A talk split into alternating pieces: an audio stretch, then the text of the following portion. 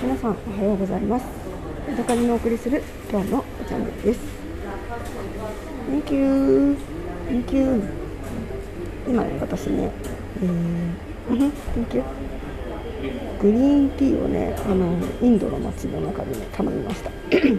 私が来てるのはね今ねお茶園のある街なんでえ来る途中にはねたくさん茶畑が広がっていて収穫してる人とかもいてね楽しかったんですけれども、え、お茶のね葉っぱを売ってるところに来てみたらねホワイトティーとかねグリーンティーが売ってたので、ね、とってもびっくりしました。紅茶だけだと思ってたのでね。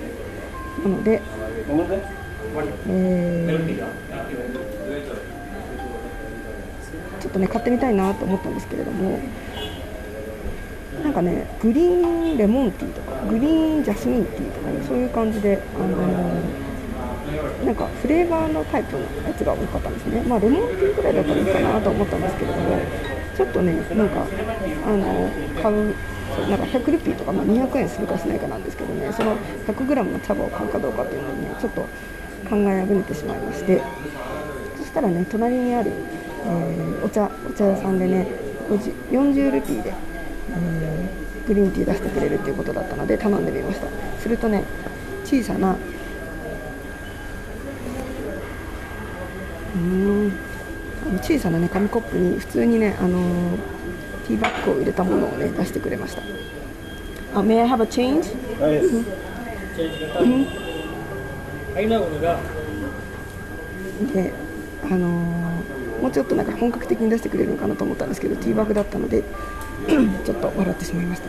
やっぱり喉おかしいですね。ちょっと上手に喋れないので。味を。うん。OKOK、